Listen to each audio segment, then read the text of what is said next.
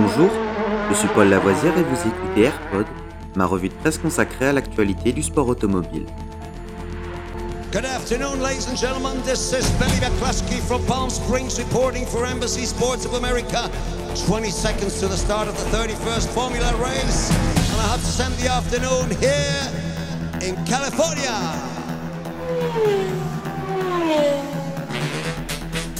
AirPod, c'est toute l'info et rien que l'info.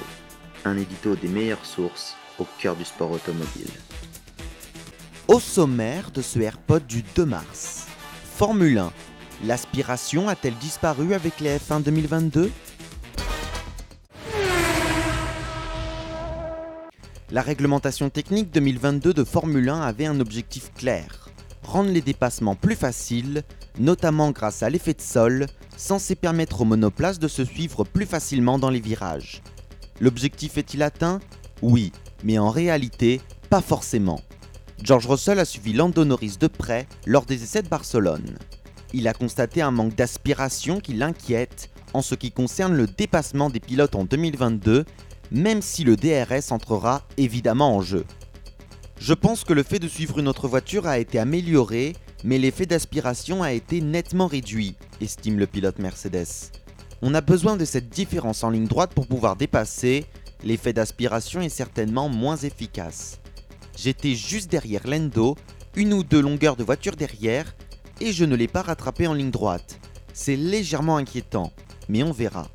En effet, je pense que George et moi avons parfaitement démontré ça, ajoute son compatriote de chez McLaren, avant de plaisanter.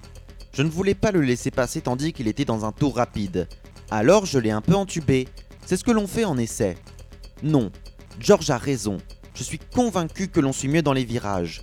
Dans quelle mesure? C'est difficile à savoir avec précision puisque l'on a toujours un niveau de carburant et des pneus différents. Et peut-être qu'avec plusieurs voitures devant, ce sera encore différent. Mais tout cela vient manifestement avec le déficit de l'effet d'aspiration. Nous pouvons donc suivre de plus près, mais l'aspiration est pire, alors il y a du positif et du négatif. Je ne sais pas quel est l'effet le plus grand, à l'heure actuelle, il faudra attendre la première course pour le voir. Cette opinion sur l'aspiration est manifestement répandue puisque Pierre Gasly à leur côté en conférence de presse a acquiescé. Pareil, tout pareil.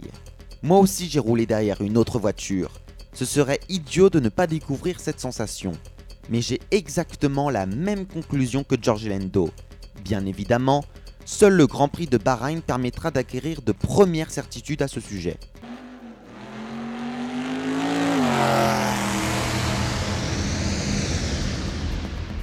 Cet épisode de Rallyfan est fini pour aujourd'hui. Vous pouvez retrouver Rallyfan sur YouTube et sur toutes les applications de téléchargement de podcasts. N'hésitez pas à vous abonner.